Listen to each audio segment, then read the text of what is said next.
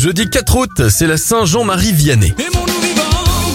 Les anniversaires de star François Valéry a 68 ans, 61 pour Barack Obama et Meghan Markle en a 41. Pour les événements, le procédé de fabrication du champagne est découvert en 1693 par Dom Pérignon.